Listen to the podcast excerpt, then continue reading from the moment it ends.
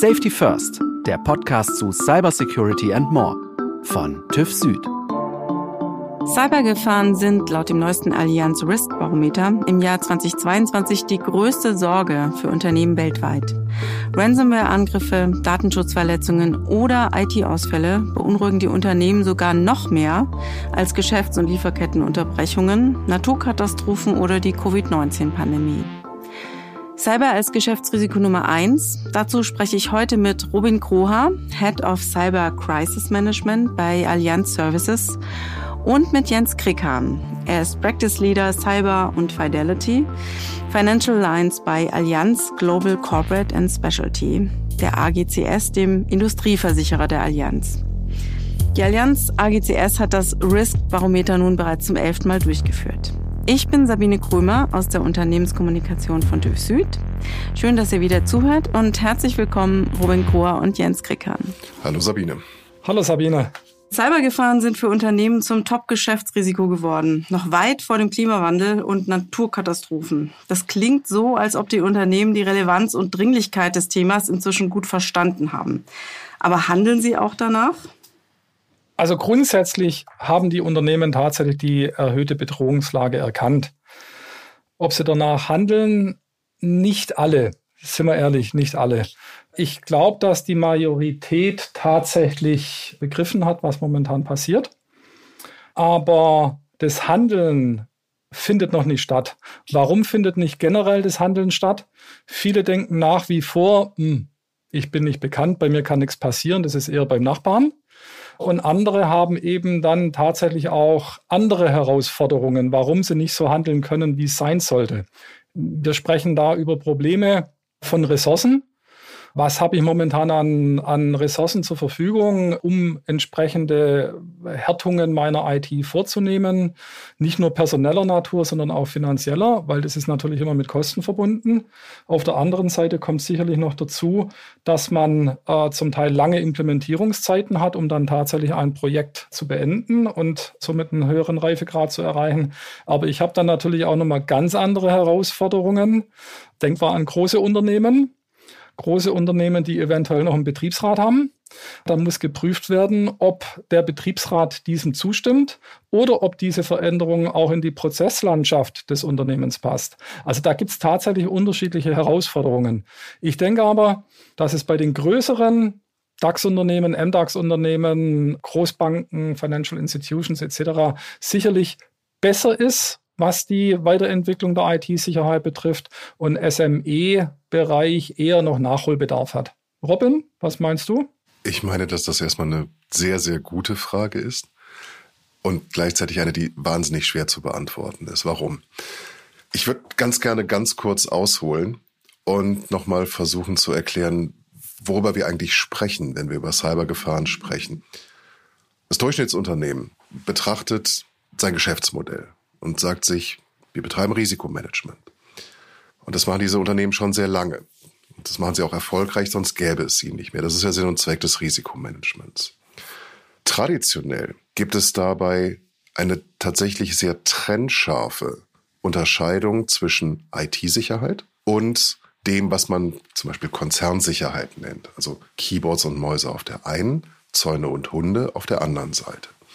Und das sind zwei Teile des Unternehmens, die traditionell wenig und wenn dann nicht gut miteinander reden. Das liegt an den unterschiedlichen Kulturen, das liegt aber auch am unterschiedlichen Jargon, an der Sprache, am Humor. Wenn Sie Ihre Jugend im Keller im Schein von Bernsteinmonitoren verbracht haben, lachen Sie über andere Dinge, als wenn Sie Kampfschwimmer oder Scharfschütze waren. Um jetzt mal die beiden Extreme aufzuzeigen, wo kommt die IT-Security her? Wo kommt die Konzernsicherheit her? Das ist eine grobe Überzeichnung. Aber ich bin jetzt seit fast 25 Jahren im Geschäft. Ich habe beides noch sehr, sehr intensiv gesehen in den 90er Jahren und Nullerjahren. Und dementsprechend gibt es auch unterschiedliche Risikobetrachtungen für Themen, die in der heutigen Zeit aus meiner Sicht konvergiert haben. Das Thema Entführung, Erpressung. Traditionell gab es Versicherungen für Lösegeldzahlungen, wenn die Mitarbeiter physisch entführt wurden. Irgendwo in Lateinamerika oder in anderen unerfreulichen Gegenden der Welt, was das Thema Entführung angeht. Da spielte das, was man früher mal sicheren EDV-Betrieb nannte, quasi keine Rolle. Ich kann mich noch gut an die Zeit erinnern, als wir dann anfingen, mit Unternehmen zu sprechen darüber, dass es Sinn ergäbe, mal das Verhalten der Mitarbeiter in sogenannten sozialen Medien. Und wir reden hier über die Zeit von GeoCities und ähnlichem, falls sich noch jemand erinnert. Also das Problem schleppen wir mit uns herum seit damals. Und soziale Medien und ähnliches haben ja eine viel stärkere Verbreitung gefunden. Aber die Frage war ja damals, wie spähe ich ein Opfer aus? Und die Antwort war traditionell, naja, physisch. Ich suche mir irgendjemanden mit nachrichtendienstlichen Kenntnissen und Fähigkeiten, der beobachtet das Opfer und dann wird es irgendwann entführt. Und wir gingen relativ früh schon hin und sagten, ja, ja, aber das geht mittlerweile auch einfacher. Also ich kann zum Beispiel zumindest schnell die Stadt rausfinden, in der die Person ist, weil sie darüber gerade geschrieben hat, in welchem tollen Restaurant sie war, dass sie auf jeden Fall wieder hingeht. Und so konvergierten dann über die Jahre diese beiden Themen. Das heißt, ich habe auf der einen Seite die Konvergenz der Sicherheitsdomänen im Unternehmen. Ein Unternehmen in der heutigen Zeit kann es sich nicht mehr erlauben, IT-Security völlig zu trennen, zu entkoppeln von anderen Arten von Sicherheit wäre der klassische Begriff dafür. Mir persönlich gefällt der Begriff der Resilienz wesentlich besser. Also eine insgesamt vorhandene Widerstandsfähigkeit gegenüber kriminellen Angriffen und sonstigen Widrigkeiten. Denn wir reden auch im Zweifelsfall über Naturkatastrophen und ähnliches, da kommen wir dann noch zu äh, was, was Gründe zum Beispiel für Lieferkettenausfälle sein können. Und in der heutigen Zeit heißt das, ich habe Globalisierung. Also wir bewegen uns da nicht mehr hin. Wir sind mittendrin. Gerade deutsche Unternehmen. Vorsprung durch Technik bedeutet aber auch weltweite Lieferketten, bedeutet weltweite Logistikketten und damit eine Verwundbarkeit der gesamten Produktion und des Geschäftsmodells, egal wo auf der Welt ich mich befinde.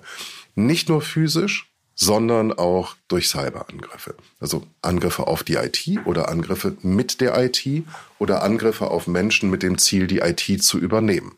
Die meisten Menschen, die Cyberangriff hören, denken instinktiv an einen Physikstudenten im 47. Semester, unreine Haut, Hoodie im Dunkeln, das Bild ist immer irgendwie bläulich gefärbt und man hört ein mechanisches Keyboard laut klackern. Das ist das Klischee und das war schon falsch, als ich noch jung war, damals. Aber es ist in der heutigen Zeit halt völlig falsch, weil sogenannte Cyberangriffe ganz überwiegend ein Geschäftsmodell geworden ist. Wir haben genauso, wie wir es früher in den 90er, Nuller Jahren mit Entführung hatten, haben wir jetzt eine Industrie. Bloß ist diese Industrie viel größer. Sie ist nicht mehr verortbar irgendwo auf diesem Planeten, sondern, das ist das Schöne am Internet, diese Bedrohung kann überall zuschlagen und sie kann auch jeden treffen, dadurch, dass ich Angriffe auch automatisieren kann. Kommen wir zurück zu Ihrer Frage. Haben Unternehmen die Relevanz, die Dringlichkeit des Themas inzwischen gut verstanden? Die Relevanz haben die allermeisten gut verstanden. Ob das auch für die Dringlichkeit gilt, möchte ich nicht beurteilen. Denn wir haben, sowohl Herr Krickern als auch ich, arbeiten ja, wenn auch in völlig unterschiedlichen Bereichen für eine Versicherung, da einen kleinen weißen Fleck. Denn die Unternehmen, mit denen wir intensiv sprechen, und es sind Hunderte, sind Unternehmen mit einem recht hohen Umsatz und meistens international aufgestellt. Die Unternehmen, mit denen wir nicht sprechen, sind Hunderte, Tausende von Unternehmen, gerade auch in der Gegend, aus der Herr Krickan kommt, Baden-Württemberg, wo die überwiegende Mehrzahl aller Weltmarktführer der Welt herkommt.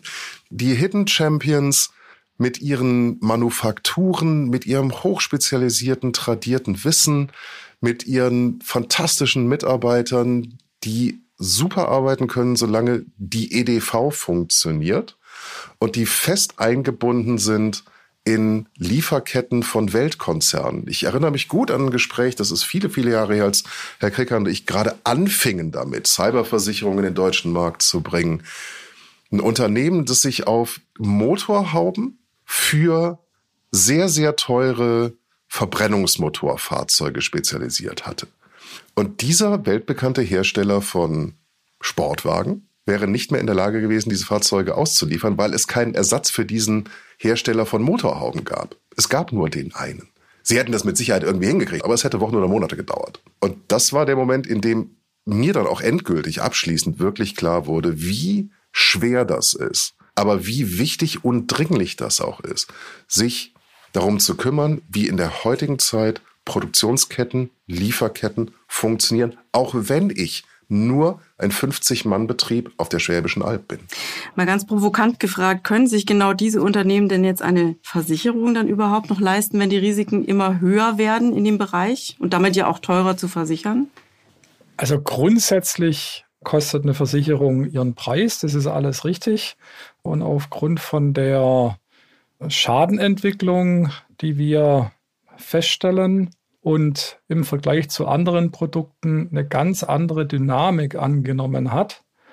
Ich denke da zurück an die DNO-Versicherung, die DNO-Versicherung, die in den 90er Jahren eingeführt worden ist, in Deutschland, kommt ja ursprünglich aus dem amerikanischen Bereich, diese Director- and Officer-Versicherung, wo die Vorstände, die Geschäftsführer entsprechend gedeckt oder versichert sind. Da hat es die ersten 20, 25 Jahre nahezu keine Schadenfälle. Und die Versicherer konnten tatsächlich entsprechende Reserven setzen für die Großschäden, die dann später kommen. Und die sind gekommen. Das sind dann sogenannte IBNRs, Incurred but not reported losses. Und dort werden pro Jahr aus der Prämie entsprechende Rückstellungen gestellt, um später diese Schäden zahlen zu können. Diese Chance hatten wir mit Cyber in der Form leider nicht. Die Cyberversicherung ist 2011 in den Markt eingeführt worden. Das war sehr zäh am Anfang. Die Gespräche, die ich da damals mit dem Robin Kroha bei Kunden geführt habe, an die erinnern wir uns heute noch schmunzelnd zurück, was da für Aussagen gekommen sind. Und wir sind im Grunde genommen fast mit dem Stempel versehen worden, dass wir die bösen Jungs sind vom Versicherer, die der IT-Abteilung unterstellen, die haben ihren Job nicht im Griff. Und so war das ja nie, weil diese hundertprozentige IT-Sicherheit, die gibt es schlichtweg nicht. Kollege von uns hat mal die Aussage äh, auch ge gebracht, so von wegen IT-Sicherheit ist kein fertiges Produkt, sondern das ist ein Prozess. Und dieser Prozess geht immer weiter. Man hat eine kontinuierliche Verbesserung und das wollen wir auch sehen. Und deshalb wissen wir, dass Unternehmen grundsätzlich, die wir dann auch versichern, gut aufgestellt sind. Aber es gibt Restrisiken. Und die gilt es dann halt tatsächlich auch für uns zu entsprechend evaluieren. Und wir haben da früh gewisse Trends erkannt, die dann auch tatsächlich zu großen Schäden geführt haben. Aber wie gesagt, 2011 Produkt eingeführt. Die ersten Policen sind nicht am nächsten Tag verkauft worden. Das war ein langer Weg, weil viele haben gar nicht die Notwendigkeit für sich erkannt, hier eine Cyberpolice zu machen. Und daher war der Erfolg der Cyberversicherung in den ersten Jahren wirklich sehr überschaubar. Man hat sich schon gefreut, wenn da mal ein Vertrag in einem Monat oder in zwei Monaten abgeschlossen worden ist. Mittlerweile sehen wir da natürlich andere Trends. Aber Fakt ist, eine Cyberversicherung im Vergleich oder die Cyberversicherung am deutschen Markt im Vergleich mit der Sachversicherung oder der Haftpflichtversicherung, das ist kein fairer Vergleich, weil da gibt es Jahrzehnte an Historie und wir sind mal gerade in der zweiten Dekade. Sprich, nicht so eine hohe Durchdringung. Wir sprechen hier nicht über fünf Prozent der Unternehmen in Deutschland, die hier Versicherungspolicen haben, sondern noch nicht mal diese Marke haben wir geknackt. Und nehmen Sie eine Sachversicherung, Allein schon wegen Kreditabsicherung muss eigentlich nahezu jedes Gebäude, jedes Firmengebäude in Deutschland irgendwie versichert sein. Also sprich, sie haben eine ganz andere Durchdringung. Aber dennoch haben sie eine extrem hohe Schadenbelastung. Und wir hatten eine Zeit, da war tatsächlich auf jeder vierten Police schon ein Schadenfall drauf. Das sind also ganz andere Verhältnisse, wenn man das mal vergleicht. Ja. Genau, ganz andere Dimensionen. Wir haben aber in dem Kontext dann auch erkannt, man lernt ja dazu, was wir in der Risikoprüfung auch entsprechend anpassen müssen.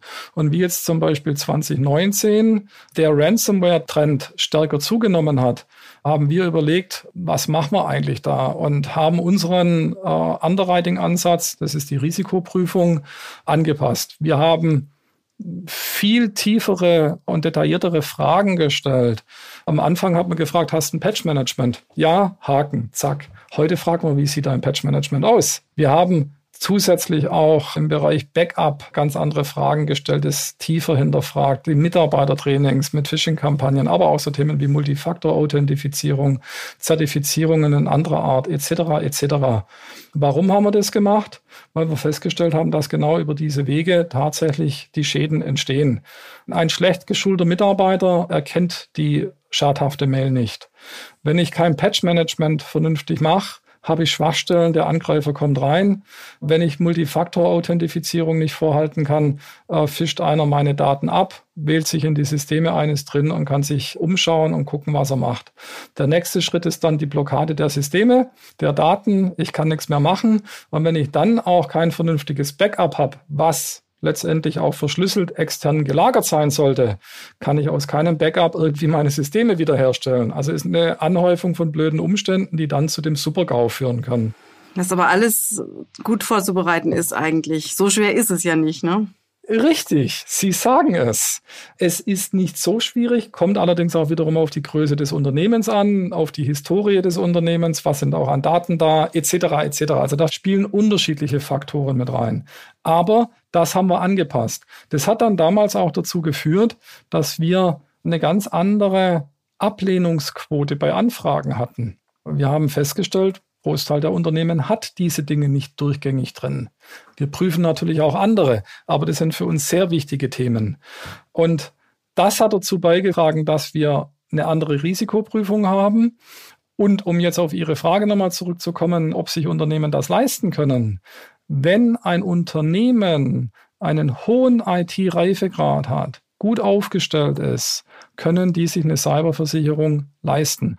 Wir sprechen hier über Kapazitäten für ein Unternehmen, was wir bei Neugeschäft rausgeben können, bis zu 10 Millionen Euro. Viele unserer Unternehmen reichen diese 10 Millionen nicht aus. Die bauen große Tower auf. Wir sprechen hier über dreistellige Millionenbeträge, was die Versicherungssumme angeht. Und klar kostet es seinen Preis. Aber diese großen Summen werden auf der anderen Seite im Schadenfall auch bezahlt. Und deshalb ist es wichtig, dass wir zum Schutz aller Versicherten A, eine richtige Risikoprüfung vornehmen und nicht jeden versichern und B, auch entsprechende Prämien bekommen, um eben nachhaltig, langfristig ein Cyberprodukt dem deutschen Markt, den deutschen Unternehmen zur Verfügung zu stellen. Äh, weil wenn wir das nicht machen, gehen wir am Bedarf der Unternehmen vorbei. Die Unternehmen brauchen das und wir wollen da als Partner langfristig auch zur Seite stehen. Man muss glaube ich, und ich sage das als am Versicherungswesen interessierter Laie, noch eins zur Kenntnis nehmen. Jens vertritt einen Spezialversicherer, einen Industrieversicherer. Und es gibt eben nicht nur dieses eine Cyberprodukt, es gibt mindestens zwei. Es gibt ein Massenprodukt und es gibt ein spezialisiertes Produkt. Das Massenprodukt beinhaltet die von Jens beschriebenen Prüfungen, die auch wirklich beinhalten Gespräche, intensive Gespräche mit verschiedenen Bereichen eines Unternehmens, ob das Recht ist, ob das Kommunikation ist, ob das Risiko ist, aber natürlich auch EDV-Betrieb und gegebenenfalls äh, Sicherheit. Daneben gibt es noch Produkte, bei denen Sie online einen Fragebogen ausfüllen und anschließende Deckung haben. Man muss dann natürlich den Leistungsumfang dieser Versicherungsprodukte gründlich unterscheiden. Und was Jens eben ansprach, ist nämlich die Übernahme von Kosten für Betriebsunterbrechungen, ist eine sehr wichtige Komponente von im Grunde genommen dreien. Es gibt die Eigenschäden, es gibt die Drittschäden und dann gibt es noch Kosten für Dienstleister. Und der dritte Bereich, Kosten für Dienstleister, ist der, der traditionell von den Unternehmen unterschätzt wird und der, deswegen lief in meinen Augen das Produkt auch recht schleppend an, von den Versicherungsvertretern, den Maklern, schlecht an ihre Kunden übermittelt wurde, weil die Versicherer es nicht geschafft haben, diesen Zusatznutzen, diesen erheblichen Zusatznutzen dieser Komponente des Versicherungsprodukts angemessen den Maklern gegenüber zu kommunizieren. Und Jens und ich haben Hunderte von Maklern im persönlichen Gespräch, auf Vorträgen, auf sonstigen Veranstaltungen mit diesen Informationen versorgt. Aber wir waren halt nur Vertreter für einen oder dann zwei Jahre später noch für einen anderen Versicherer. Und deswegen gibt es teilweise auch eine Fehlwahrnehmung im Markt, getragen unter anderem auch von den Versicherern selbst, die sehr stark auf diese wir zahlen dann die Lösegelder abzielen und die sehr stark in den Vordergrund stellen in ihrer Kommunikation. Darum geht's ganz sicher in den allermeisten Fällen sehr, sehr wenig. Denn hohe Lösegeldforderungen, die wir sehen, sind 10, 20, 30 Millionen Euro. Für einen Großkonzern oder auch einfach nur ein sehr großes Unternehmen ist das natürlich eine unerfreuliche Belastung. Aber es ist nicht lebensbedrohlich. die Schäden, die entstehen können, wenn ich den Vorfall zu spät entdecke, dann falsch reagiere und den Umstand, dass ich Opfer eines Cyberangriffs geworden bin, auch noch schlecht kommuniziere, sind bedeutend höher. Wenn ich jetzt aber ein durchschnittliches Unternehmen bin, dann fehlt mir die Fähigkeiten, dann fehlen mir die Kenntnisse, all das zu machen. Und an der Stelle kommen eben Dienstleister zum Zuge, auf die viele Unternehmen nicht zugreifen können, weil sie nicht mal von deren Existenz wissen, beziehungsweise wissen, wo und wie sie sie ansprechen können. Und das ist der Grund, warum, und ich komme nochmal auf dieses Beispiel Entführungsversicherung versus Cyberversicherung zurück, weil die guten Produkte im Markt tatsächlich die Mechanik, große Teile der Mechanik des Produkts Entführungsversicherung übernommen haben oder die Cyberversicherung übertragen haben. In der Entführungsversicherung war der entscheidende Unterschied zwischen einer durchschnittlichen Versicherung und einer herausragenden Versicherung, die große Zusatznutzen, deutliche Senkung der Verluste an Personal bei Entführungen und Vermeidung von Ansehensschäden, natürlich in zweiter Linie, es geht immer erstmal um Leib und Leben der Mitarbeiter, bewirkt haben. Und die haben immer Dienstleister angeflanscht gehabt, die für genau dieses Thema hochspezialisiert waren.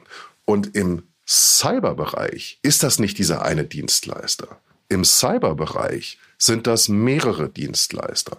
Das ist Kommunikation. Selbst wenn der erfolgreiche Angriff nicht nach außen dringt, müssen sie vorbereitet sein für den Fall, dass er es doch tut. Denn sie können nicht nicht kommunizieren. Das sind Juristen. Und zwar hochspezialisierte Juristen, derer es in Deutschland sehr, sehr wenige gibt. Da reicht nicht die Anwaltskanzlei des Schwagers des Geschäftsführers. Es reicht nicht, dass sie jemanden kennen, der einen Computerladen hat und auch irgendwas mit Firewalls und Viren macht, sondern sie brauchen hochspezialisierte Experten und da auch nochmal nicht nur für die IT-Forensik. IT-Forensik tragen viele sogenannte Unternehmensberater vor sich hier wie eine Monstranze. Oh, schaut auf diese IT-Forensik. Wenn ihr IT-Forensik habt, ist der erfolgreiche Cyberfall quasi schon ein Fall für die Geschichtsbücher. Das ist, das war's. Ja, da machen wir ein bisschen magischen Beraterfeenstaub drauf und machen irgendwas mit Computern und dann ist auch gut. Und das ist einfach falsch. Wir sehen diese Fälle, wir begleiten diese Fälle, denn wir haben eben eigene Krisenmanager, die Unternehmensleitungen bei der Seite stehen, wenn es darum geht, all diese vielen Dienstleister zu koordinieren und die Reaktion des Unternehmens zu koordinieren. Und wir wissen, wie lange es dauert, bis eine forensische Untersuchung bei einem halbwegs vernünftig gemachten Cyberangriff dauert. Da reden wir nicht über Stunden oder über Tage, da reden wir über Wochen oder über Monate.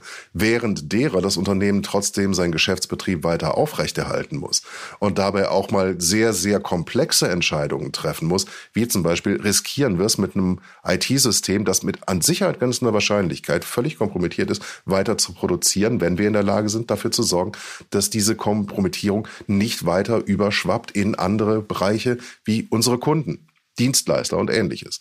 Das sind hochkomplexe Fragestellungen, bei denen Ihnen auch der durchschnittliche IT-Forensiker nicht weiterhilft, bei denen Ihnen der Kommunikationsexperte nicht weiterhilft, der Jurist ist, sondern es geht alles nur im Verbund. Sie befinden sich in einer Cyberkrise in einem Todesdreieck, an dessen Spitzen IT, Kommunikation und Recht sich befinden. Wenn Sie mal versucht haben, einen Experten für IT, für Kommunikation, Recht in einem Raum zu haben, dafür zu sorgen, dass die drei miteinander auf eine produktive, kollegiale, lösungsorientierte Art und Weise kommunizieren. Dann wissen sie, dass das geflügelte Wort vom Flöhe hüten eine massive Untertreibung ist. Und das noch in der Situation, wenn jetzt tatsächlich ein Angriff da ist oder einfach der Betrieb stillsteht, natürlich unglaublicher Zeitdruck auch da ist, ne? macht es alles nicht noch einfacher. Es ist nicht nur der Zeitdruck, es ist auch der psychologische Druck. Ja, ja. An der Stelle vielleicht noch der Hinweis, und das ist eine Aussage, die der Robin Kroher auch schon bei dem einen oder anderen Kunden getätigt hat. Man muss sich in Friedenszeiten für den Ernstfall vorbereiten. Und wenn ich mit diesen Dienstleistern und wir haben von all den Dienstleistern unterschiedlichste Unternehmen bei uns im AGCS Cyber Netzwerk drin, Expertennetzwerk drin, auf die unsere Kunden zugreifen können. Wir haben äh, Framework Agreements mit denen vereinbart, wo die Art der Dienstleistung drinsteht und die Kundensätze und die kann sich der Kunde schon im Vorfeld einkaufen. Aber das ist nicht alles. Die Prävention, die Vorbereitung auf diese Fälle, ist genauso wichtig, dass ich weiß, ich spreche hier von einer Krise. Ich spreche nicht davon, dass irgendwo eine Produktionsstätte abgebrannt ist. Da gibt es mittlerweile Prozesse, auch Sicherheitsmaßnahmen in dem Bereich, die ganze Historie, die man in der Gebäudeversicherung, Feuerversicherung entsprechend hat. Und da kommt dann automatisch die Feuerwehr, wenn man sie anruft. Da wird danach ein Gutachter kommen, sich das alles anschauen. Dann geht es weiter in die Abwicklung an der Versicherung. Aber in der Cyberversicherung, wo ich diese Experten brauche, und wir sprechen hier über Experten, die schon lange Zeit den War of Talents kämpfen. Da ist auch ressourcentechnisch ein Thema da. Und wir legen allen unseren Kunden nahe, dass sie mit unseren Dienstleistern, die wir zur Verfügung stellen können, im Vorfeld die Verträge schließen, dass man die im Ernstfall auch tatsächlich an der Seite stehen hat, weil das ist wichtig. Und im Vorfeld mit dem Robin Kroha und seinem Team eventuell auch mal Krisenmanagementpläne zu implementieren, was unsere Kunden in aller Regel haben, verbessern oder eine Krisenfallübung durchspielen. Und da sieht man ganz schnell, was der Unterschied zwischen einem Schaden und einer Krise ist, einer Katastrophe und einer Krise, weil Krise wandelt sich. Ich kann heute eine Betriebsunterbrechung haben durch einen Hackerangriff. Und wenn wir gerade über Ransomware-Fälle sprechen, es gibt mittlerweile Double- und Triple-Extortion. Und dann wird erstmal das System lahmgelegt, es geht nichts mehr, der Kunde wenn er jetzt nicht entsprechend vorbereitet ist, zahlt vielleicht auch das Lösegeld, kriegt danach den Schlüssel, kann wieder weiterarbeiten, das Ding ist durch, ich bin aber durch ein langes Tal der Tränen durch und dann meldet sich der Erpresser nochmal und sagt, ach übrigens, ich habe eure Daten. Und wenn er jetzt nicht wieder zahlt, veröffentliche ich diese Daten und da habe ich einen Datenschutzvorfall. Und das sind die Dinge. Es kann sich von heute auf morgen extrem verändern. Äh, und da muss ich entsprechend darauf vorbereitet sein, damit ich weiß, wen kann ich jetzt anrufen, damit ich den richtigen habe. Und ich brauche die Steuerung. Diese Sprache von einem ITler mit einem Juristen, das müssen Sie übersetzen. Da brauchen Sie tatsächlich Krisenmanager, die tatsächlich beide Seiten kennen und den Übersetzer spielen, um beide einzufangen, damit man tatsächlich das Unternehmen so schnell wie möglich hinbekommt. Oder was wir zum Beispiel auch bieten, der Zugriff zum BKA. Wenn es um Erpressung geht, wird automatisch die Strafvermittlung hinzugezogen. Da braucht man die vor Ort. Es wird ja insgesamt auch eher angeraten, gerade vom BKA und vom BSI eben kein Lösegeld zu zahlen. Ist das überhaupt realistisch oder muss man das einpreisen? Also Cyberversicherungen beinhalten diesen Baustein, wo entsprechend rechtlich zulässig das dann auch gemacht werden kann. Das darf nicht in allen Ländern bezahlt werden. Da gibt es entsprechende Versicherungsverbote, um solche Erpressungsgelder dass die eben nicht bezahlt werden. Da gibt es mittlerweile speziell auch im Cyberbereich auch Initiativen von amerikanischen Behörden. Das ist die OFAC, äh, die hier zum Beispiel auch ganz klar sagt, Cyberversicherung und Erpressungsgelder dürfen nicht herangezogen werden, um weitere Cyberangriffe zu finanzieren, um Terrorangriffe zu finanzieren, Geldwäsche zu betreiben etc. Und deshalb wird es in den USA tatsächlich sehr, sehr stark kontrolliert momentan, ist unterm Brennglas der Behörden. Man geht auch davon aus, dass es da äh, vermutlich bald entsprechende gesetzliche Regelungen global geben wird. Aber ich kann ja bereits jetzt theoretisch auch sanktioniert werden, wenn es entsprechende Gruppen dann bekommt. Und das ist ein Thema, wo wir dann alle auch drauf schauen. Aber um zurückzukommen, ob sich das lohnt. Die vorher genannten Themen, Mitarbeitertraining, Patchmanagement, Multifaktor-Authentifizierung und auch Backup, wenn die da sind, stellen wir bei unseren Kunden fest, auch wenn Lösegeldforderungen im Raum stehen, es wird nicht bezahlt, weil ich aus der eigenen Kraft, aus den eigenen Daten, die ich habe, meine Systeme wieder selber zum Laufen bringen kann. Und das ist auch ein Thema. Wenn ich mich richtig vorbereite, zahle ich keine Erpressung. Weil wenn ich einmal bezahlt habe, wissen die das und kommen eventuell zurück.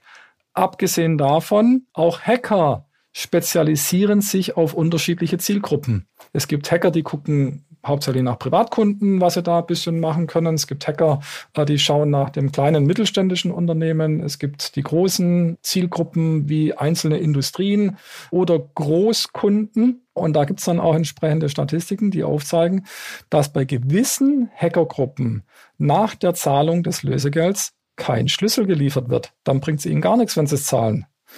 Im Gegenteil, es ist noch schlimmer, weil sie haben bezahlt, vermutlich einen Haufen Geld und sie kriegen nicht mal dann den Schlüssel, um den Schaden tatsächlich wieder zu beheben. Noch kurz was zu diesen Themen der Schäden an sich. Ich habe das ja vorher schon gesagt, das ist eine andere Dynamik an der Menge, aber auch an der Höhe, die wir feststellen. 2019, 2020 haben wir über 1000 Schadenfälle, in denen die Allianz beteiligt war, entweder als Erstversicherer oder eben in einem Konsortium mit Mitversicherungslösungen oder dann auch über hohe Tower-Lösungen, wo wir irgendwo mit drin sind. Da haben wir über 1000 Schadenfälle genau analysiert und haben festgestellt, dass im Vergleich 2019 zu 2020 nur der Betriebsunterbrechungsschaden, und da kommen ja noch viele andere Themen dazu, von 19 durchschnittlich pro Schadenfall 760.000 US-Dollar auf 1,85 Millionen US-Dollar pro Schadenfall im Durchschnitt gestiegen ist. Das ist eine dramatische Entwicklung, weil eben die Erpresser, die Hacker viel professioneller geworden sind. Die gucken sich die Ziele aus, gucken sich die aus, die wirklich profitabel für die sind, legen auch dann, nachdem sie wissen, was da an liquiden Mitteln da sind, das Lösegeld fest äh, und gehen dann auf das Unternehmen zu. Also die haben sich schon extrem darauf spezialisiert, hier die richtigen Ziele anzugreifen, die auch richtig Geld bringen. Es gibt so ein schönes Bild, wenn du mit deinem Kumpel durch die Wüste läufst und plötzlich verfolgt euch ein Löwe dann musst du nicht schneller sein als der Löwe. Es reicht, wenn du schneller bist als dein Kumpel. Und wenn man das in die Cyberwelt überträgt, heißt das, je stärker ich mein Unternehmen härte, je resilienter ich werde, je unattraktiver ich als Ziel werde für jemanden, der einfach mal angreifen will und vor der Wahl steht, nehme ich jetzt das gehärtete Unternehmen, betreibe einen hohen Aufwand oder nehme ich das weniger stark gehärtete Unternehmen und komme mit demselben Aufwand in kürzerer Zeit oder mit der Hälfte des Aufwands zum gleichen Ergebnis. Dann habe ich gut daran getan, wenn ich mein Unternehmen entsprechend gehärtet habe. Das ist das eine. Also Chancen- und Risikomanagement gibt es auch bei Cyberkriminellen und zwar in erheblichem Umfang. Weil wir aber jetzt so häufig über Lösegeld gesprochen haben, möchte ich aus meiner persönlichen Erfahrung im Management von Cyberkrisen nochmal sehr deutlich sagen, dass Lösegeld in vielen Fällen nicht die Lösung ist. Und ich persönlich auch dazu raten würde, vorsichtig zu sein, wenn einem Unternehmensberater versprechen, wir verhandeln euch da raus und das wird dann schon. Das ist eine in dem Fall tatsächlich mal unpassende Übertragung von Erkenntnissen aus dem Bereich der richtigen Entführung und Erpressung in den Cyberbereich. Wenn ich es mit lateinamerikanischen Guerillas zu tun habe, dann hilft es mir, Verhandler an meiner Seite zu haben, ob das jetzt spezialisierte Berater sind oder das Auswärtige Amt, das Bundeskriminalamt und ähnliche. Wenn ich es mit Cyberkriminellen zu tun habe, ist die Wahrscheinlichkeit, dass da viel verhandelt werden kann, sehr, sehr gering. Sie sitzen im Zweifelsfall wirklich am längeren Hebel und können das Unternehmen aushungern. Nicht nur mit dem tragischen Ableben eines einzelnen Mitarbeiters drohen, sondern ein ganzes Unternehmen in seinem Bestand bedrohen. Und das gibt den Angreifer natürlich einen riesigen Hebel in die Hand. Und wenn sie ein vernünftig gehärtetes Unternehmen haben, dann haben sie es bei Angreifern eben auch nicht mit irgendwelchen Jugendlichen mit mittlerer krimineller Energie zu tun, sondern dann haben sie es tatsächlich mit einer kriminellen Organisation zu tun, die über hohe Kenntnisse und Fähigkeiten verfügt und die tatsächlich auch sehr, sehr attraktive Gehälter zahlt. Das darf man ja auch nicht vergessen. Diese Ransomware as a Service Unternehmen, und ich würde sie tatsächlich Unternehmen nennen, haben tatsächlich inzwischen einen eigenen Dienstleistungsbereich aufgemacht. Mit einer Telefonhotline, was müssen Sie denn jetzt machen, nachdem Sie das Netzwerk geknackt haben? Und dürfen wir Ihnen gegen eine kleine Bearbeitungsgebühr noch helfen?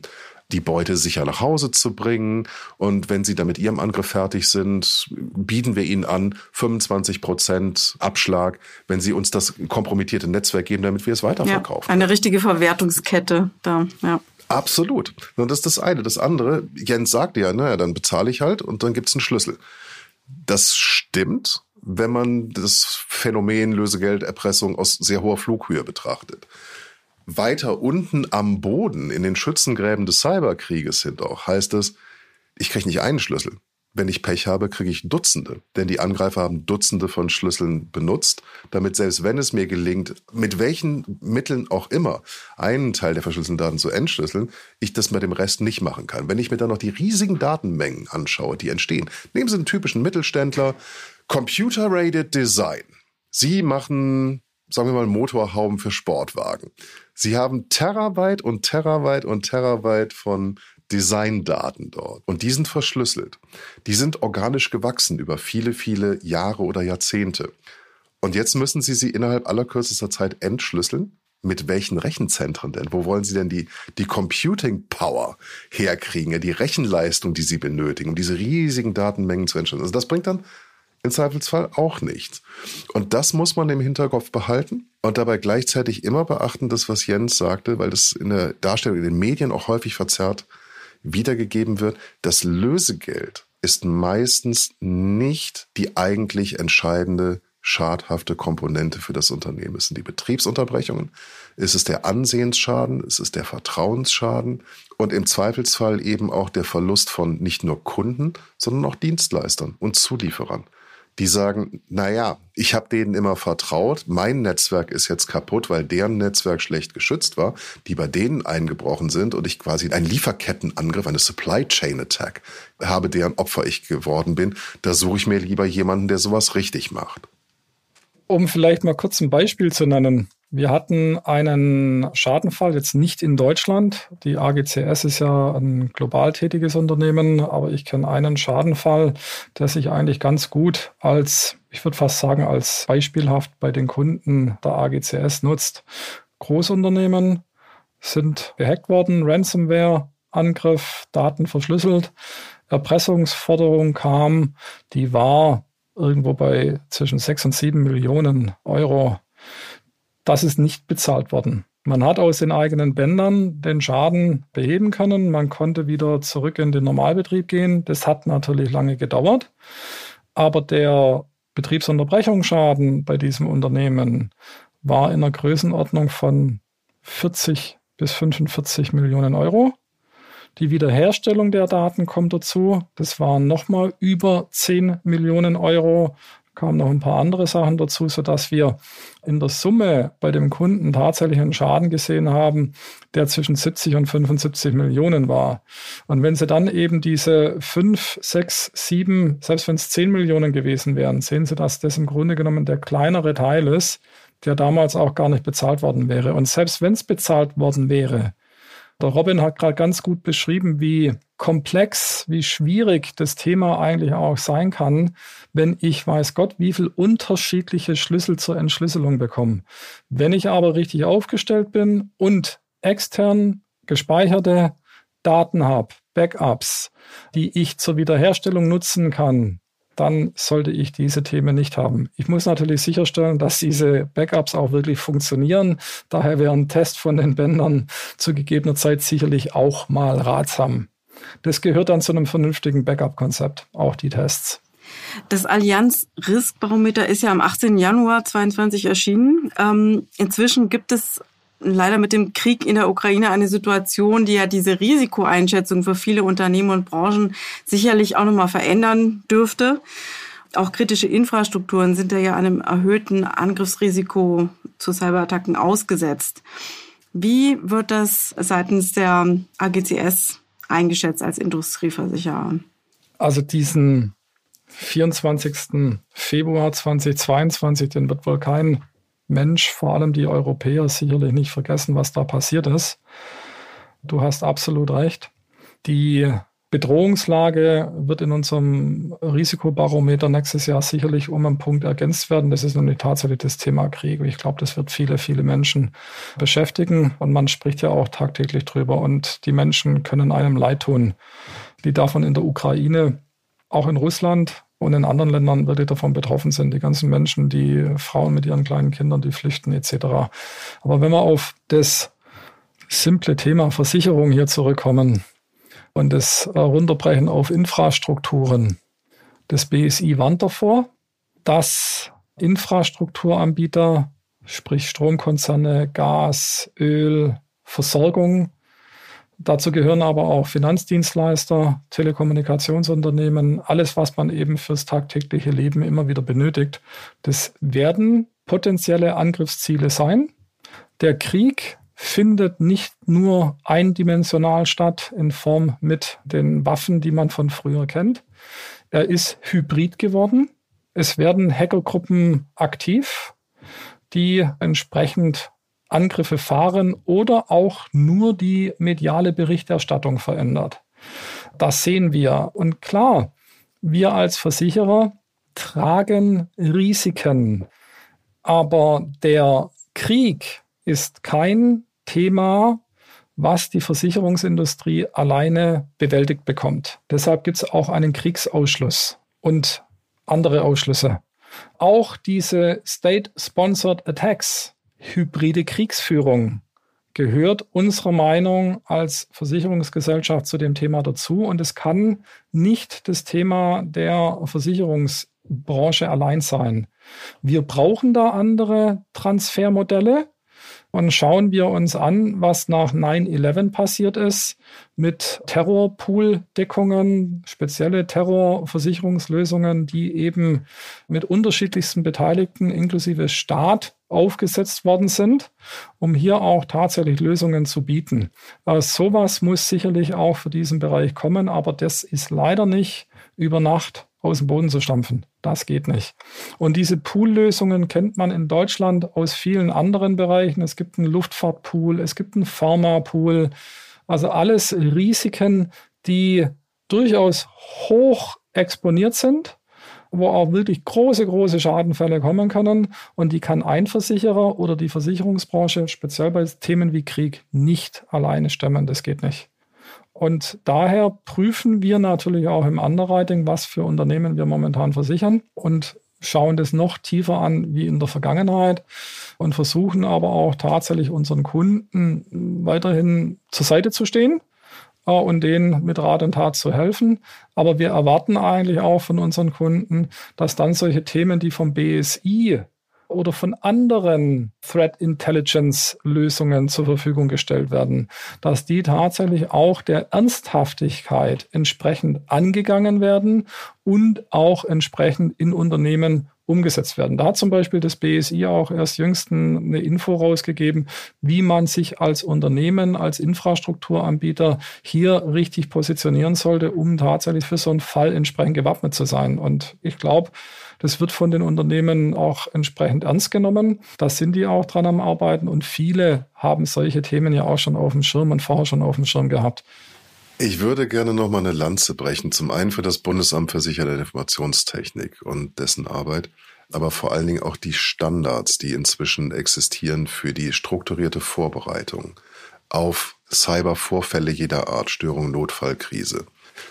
Sie finden beim Bundesamt für Sicherheit der Informationstechnik nicht nur den IT-Grundschutz, den meine ehemaligen Kollegen von High Solutions in hervorragender Art und Weise modernisiert haben, sondern inzwischen auch eine Modernisierung des Standards für Notfallmanagement, dem BSI-Standard 200-4, beziehungsweise derer beider internationale Äquivalente, die ISO 271 für Informationssicherheitsmanagementsysteme und die ISO 223er Serie für Societal Security, Business Continuity Management, Geschäftsfortführungsplanung.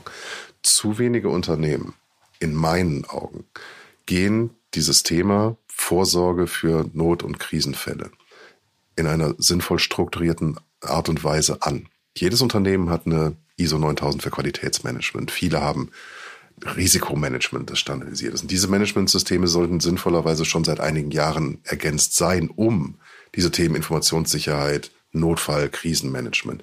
Und sie sind es eben meistens nicht. Und hier rede ich nicht von einem KMU, sondern hier rede ich von den ganzen Mittelständlern, die für den ja nicht unerheblichen Reichtum, den wir in Deutschland genießen, sorgen.